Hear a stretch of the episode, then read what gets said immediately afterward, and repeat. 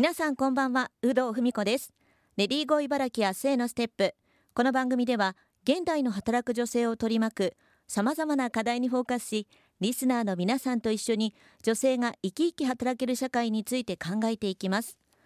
さて今回のテーマも病気と仕事の両立についてです。ゲストは株式会社ワークライフバランス地方創生チーム兼広報の宮山蘭子さんを迎えして3週にわたりお話を伺っています。今週3週目は女性が働きやすい会社社会についてお伺いしていきます。宮山さん今週もどうぞよろしくお願いします。よろしくお願いいたします。まああのここ2週病気と仕事の両立というテーマでお話をお伺いしてきて、はい、まあ、その闘病のお話もお聞きしたんですけども、まあ、宮山さんご自身は病気になって改めてこうどんなことを感じたのか教えていただいてもいいですか？はいありがとうございます、はい、私あの病気あの乳がんになりまして、まあ、苦しかったのは自分だけではなくて、うん、パートナーも仕事や育児との両立に悩んでいたんだなということを実は後々知る機会があったんですね。はい、今はもう9人に1人が乳がんに罹患するというふうに言われていて、もう年間で言うと9万4千人ぐらいの人たちが患っている病気なんですね。うん、そのパートナー含めると約20万人ぐらいの人が乳がんと仕事や育児の両立で戦っていると。いうことになるかと思います。で厚労省の調査とかを見てみると、はい、日本の労働人口のですね、3人に1人が何かしらの疾病を抱えていて、その数っていうのはもう2000万人超えるって言われているんですね。はいその中でこう、がんの治療と仕事を両立している人の数だけでも約45万人です。治療の副作用とか、やっぱり症状、これらをこうコントロールしながら、私自身もこう経験したように、外来への通院治療されている患者さんというのはこう、どんどん年々増えているんだなというのを感じています。日本のこう働き方の問題というのは本当に深刻だというふうに実は思っていて、はい、当事者だけじゃなくて、こう闘病中のパートナーだったらこう早く帰りたいとかですね、はい、なのに帰れない、うん、長時間の生活からこう抜け出せないとか、パートナーの病気のことを職場に打ち明けられないとか、まあ、こういった苦しさを抱いている人っていうのは、やっぱり少なからずいらっしゃるのではないかなというふうに思います。うん。実は私はがん系ではなんか、がん家系ではなかったんですけれども、こう40代でこう乳がんを罹患するって、もう本当に想像もしていなかった。もう自分はいつまでも健康だというふうにも過信していた部分っていうのがあったかなとも思います。あとは病気になったことで、うん、夫婦それぞれがこう良い働き方とは何か、はい、こう試行錯誤してこう家事とか育児の役割分担見直したりとかこうコミュニケーションをもっとよりたくさん取るようになったかなとも思います。うん子供がこう安心できる環境をやっぱ作りたいよねっていうことが夫婦の目標だよねっていうことをこう再確認できて、こうお互いを気を使え合えたりとか、こう少し関係性が変わったのかなという気もしています。まあ、そういう意味では本当にこう病気になった方だけでなくご家族とかもうその周りを含めての問題ということで本当にね他人事じゃないかなとは思うんですけど改めてこう定期的に検診を受けるっていうのもすごく大事ですよね。そうですね。本当にあの、今まで大きな病気をしていない、はい。あの、人こそですね、はい。あの、定期的に受けていただきたいなというふうに思います。あの、忙しいから後回しにしようというのが本当に一番危険です。あの、毎年しっかり定期的に自分のメンテナンスを行うということは、あの自分自身だけではなくて、ご家族だったり、同僚だったり、あの皆さんにとってとても大事なことなので、ぜひそこについては年に1回、あの定期検診受けていただきたいなというふうに思います。うんなんかねあの宮山さんに言っていただくと本当に説得力があるなというような感じですけども番組のテーマが女性が働きやすい会社社会というものを考えるということなんですけど改めて宮山さんはどんなものだと思いますか？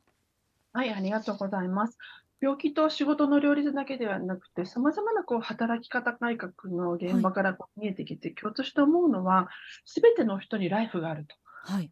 ことなんですね。うん、育児とか介護、病気、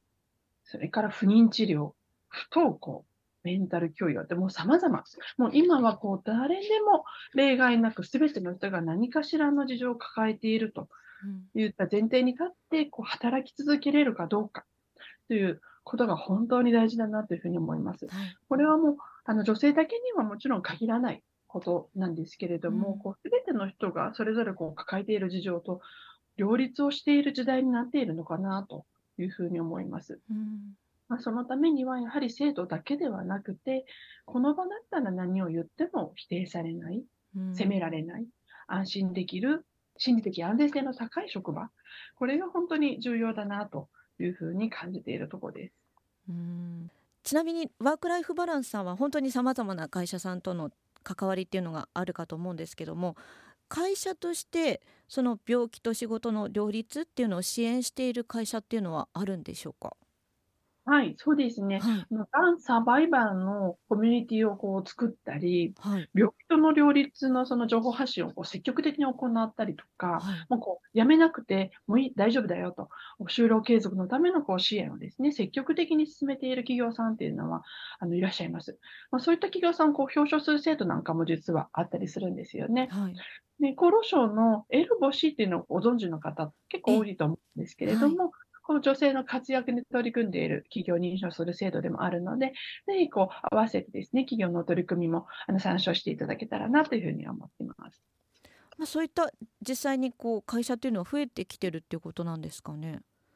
そうですね。あの、本当にダイバーシティ、そしてインクルージョンということが、もう今やもう当たり前のように、あの会社で取り組んでいるところが多くなっております。あの病気だけではもちろんないんですけれども、はい。あの、あらゆる人たちが、あの、事情を抱えているという前提で、まあ、全ての人が働きやすい環境づくりっていうところは、あの、本当にこれから大事になってくると思うので、まあ、そういった企業がどんどんどんどんこれからも、あの、増えていくのではないかなというふうに思っております。うん、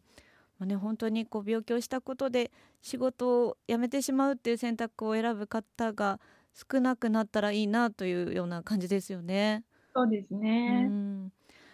皆さんに明日を頑張るためのやる気スイッチみたいなものをこの番組ではお聞きしてたりするんですけども三山さんは何かこう明日を頑張るためのやる気スイッチって何かありますか？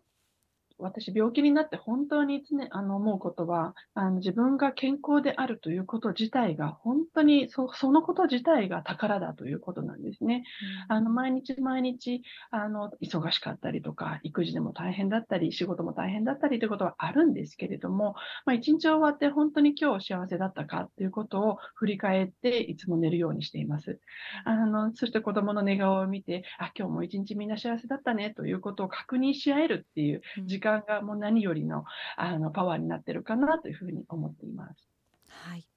それでは番組お聞きの働く女性向けてのメッセージを宮山さんからいただければと思います。はい、ありがとうございます。えっと、健全にこう働き続けるということが、もうどれだけ難しいのかというところ、もう本当に今自分自身がですね、身に染みして感じています。こう健康であり続ける努力をするっていうことは、こう自分だけではなくて、家族とか同僚とか、もうみんなを幸せにするっていうことにほんつながるので、本当に大事だなというふうに思います。で私の場合はですね、仕事があったからこそ、乳がんの闘病生活を乗り切れることができたんです。で治療の皆様に、まあ、ぜひご自身が望むこう最善の両立の道が開けること、これ本当に心から応援しています。そしてすでに治療を終えられたサバイバーの皆様、もう繰り返しになってしまうんですけれども、すべての人にライフがあるということを前提に、こう、現状の働き方を見直したりとか、より良い働き方に常にチャレンジすること。これこそが本当の真の働き方改革だと思いますので、病気との両立の経験をぜひ活かしていただいて、上司とか同僚を巻き込んで後世のためにぜひ改革を進めていってほしいなというふうに願っています。実は弊社も厚労省のですね、がん対策推進企業アクション女性会議、ちょっと長いんですけども、はい、通称ワーキングリボンという会議のメンバーにもなってまして、この病気と仕事の両立の分野はしっかりと引き続き取り組んでいきたいというふうに考えているところです。そうですよね。まあ、実際に病気をしながら働き続けられるかっていうのを考えるのは自分だけじゃなくてそこで働く、まあ、次のこう病気になった方のためでもあるっていうことなんですね。そうですね。ぜひ、あの、私も、あの、今回こういった出演の機会をいただいて、あの、病気と仕事の両立の経験を誰かの、あの、力になれたらなというふうに思っておりますし、ぜひ皆様が望む仕事と、そしてライフの両立ができる社会になれるといいなというふうに心から願っております。はい、株式会社ワークライフバランス地方創生チーム兼広報の三山蘭子さんを迎えして病気と仕事の両立について3週にわたりお話を伺ってきました。三山さん本当に素敵なお話ありがとうございました。ありがとうございました